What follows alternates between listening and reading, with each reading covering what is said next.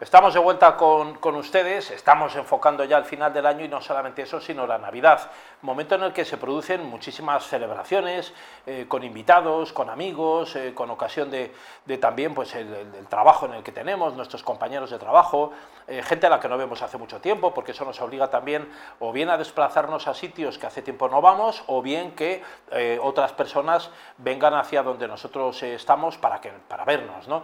Y es motivo también de reuniones familiares y, reuniones, como decimos, con compañeros de trabajo. Esto motiva muchas veces para muchos de nosotros tensiones pues a veces indeseables, ¿no? con gente casi casi a la que, a la que no tratamos, eh, con la que hay una relación eh, difícil y eso crea también tensiones desde luego psicológicas. Eh, es momento de saber encauzarlas, ¿no? cómo se presenta uno a esas situaciones, si realmente se debe crear o no, o no tensión y, desde luego llevarlas, llevarlas lo mejor posible para que no quede una mala imagen de nosotros. Desde luego en esto hay una, una experta, buena amiga de esta casa, que es María Martínez, es coach en psicología positiva y imagen personal y, autoestima y bueno, pues muy buenas, María. Buenas tardes, José Luis. La verdad que, la verdad que a todos nos ponen un brete el saber estas cosas cuando llegan esos momentos difíciles, porque esto de la Navidad se produce todos los años, eh, como pasa con los, eh, con, las, eh, con los cumpleaños, y muchas veces te juntas con gente pues que es ya difícil de tratar porque se ha perdido el contacto, porque ha habido mal rollo, ¿no?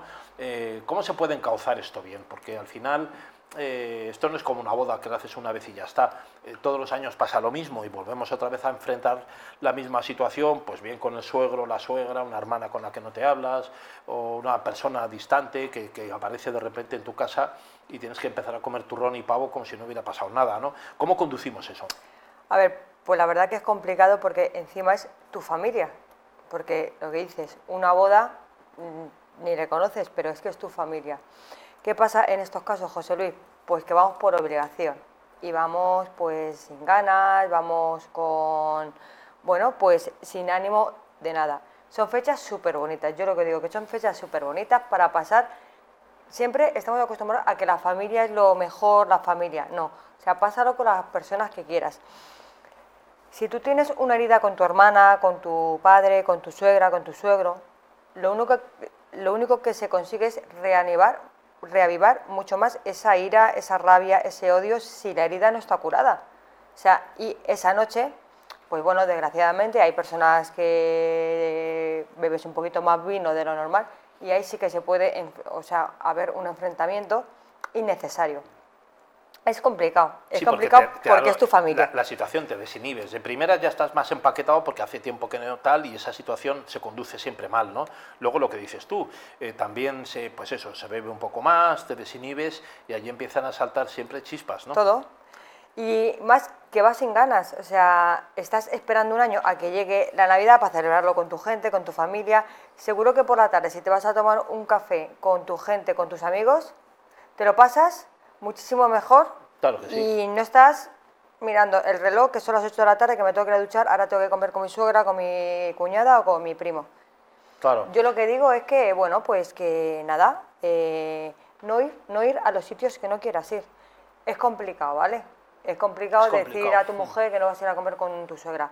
Pero bueno, desde el primer momento, hablar con ella, mira, yo no me siento a gusto, no voy a estar bien, porque bueno, creo que no se debería pasar ni Navidad ni un día malo con nadie, porque no te, o sea, porque no te va a aportar nada, al contrario, te va a, a reavivar una ira, un dolor, que lo, o sea, que lo sigues teniendo ahí.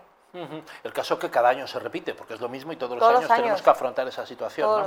En, el trabajo pasa un poco igual, ¿no? que también se crean situaciones a veces que no son las mejores. ¿Cómo se puede conducir eso, María? Porque a veces se producen em, la soltura que tienes con tu jefe o tu jefa eh, o tus compañeros de trabajo en Navidad y el ser más chistoso o hacer la gracia indebida en ese momento eh, también te puede pasar factura ¿no? en, el, en, el, en el trabajo. A lo mejor sería mejor no estar en esa fiesta si no vas a controlar bien. ¿no? A ver, es que yo lo de yo lo extrapolo a todos los sitios. Donde no quieras estar, sea fiesta de trabajo, sea cumpleaños, sea boda, sea tal, no vayas. O sea, no estés donde no quieras estar. ¿Por qué? Porque, a ver, en esto de la psicología el perdón es muy importante. O sea, no, es que perdono, pero no olvido. A ver, no. Si no olvidas, no perdonas. Entonces, cuando tú ya tienes esa herida eh, cerrada, que la cicatriz siempre va a estar ahí, tú ya es cuando puedes empezar a ir a los sitios y, bueno, si no quieres tener esa relación, pero que no te duela estar ahí. El problema es que te duela estar ahí y no quieras estar ahí. Eso es porque tu herida todavía está abierta. Claro, y no, y, y, no trivializar tampoco la situación, pero a lo mejor tampoco darle más importancia de la que tiene, ¿no? quizás, quizás el momento, si no le damos mucha importancia, pues es como una comida más de cualquier otro día del año, ¿no? Aunque sea la, la, comida de, de Navidad o la cena de Nochebuena. Yo creo, José Luis, que bueno, la de Navidad yo doy 10, 15 años a la cena familiar, ¿vale? Porque si te das cuenta, Nochevieja ya casi todo el mundo se va con amigos, se va con personas que quieren, se van a la Puerta del Sol, se van de viaje, tal. Pero yo creo que Navidad le queda muy poco tiempo. Pero por eso, porque la gente no está a gusto. Entonces, cada vez somos más conscientes de no quiero estar donde no estoy a gusto. Y también a lo mejor que se pierde la esencia, ¿no? Porque la Navidad eh, es una fiesta que es religiosa, pero evidentemente que también hemos hecho descender a algo muy social, de ocio, divertirte, y si no lo pasas bien, pues lo que tú estás comentando, mm, me pongo tenso y no me gusta, ¿no? A lo mejor también tenemos una expectativa con la Navidad, eh, como pasa con la Semana Santa. Oiga, la Semana Santa es una fiesta eh, religiosa y la gente se va a esquiar o se va a las playas a al karaoke, ¿no? dices, oiga, esto no estaba para esto, ¿no? Si no le gusta, no la celebre, ¿no? Yo creo que las expectativas vienen de ah, muchísimos años atrás, que era familiar, de juntarte eh, con la familia y cómo era familiar, porque era familiar y que era familiar. Ahora, ¿qué pasa? Pues sí que es verdad que la sociedad ha cambiado muchísimo. Y bueno, pues lo de nuestra edad más o menos, José Luis, sí que es verdad que una vez, yo lo que noto que una vez que fallecen los abuelos, que eran los que juntaban, porque eran los que lo llevaban más en la... Bueno, te puedo decir que en mi casa quien cocinaba en Navidad, y lo recuerdo así, o en Reyes, o en eh, fin de año, era mi abuela. Mi abuela por parte de madre, era la que hacía todo. O sea, una vez que ellos faltan, como que la familia se va dispersando. Es que yo no sé si te das cuenta, pero la familia como que se va dispersando porque, bueno, pues ya no te llevas bien con tu hermano, ya no te llevas bien con tal, o no te quieres juntar con tu cuñada, o no te apetece.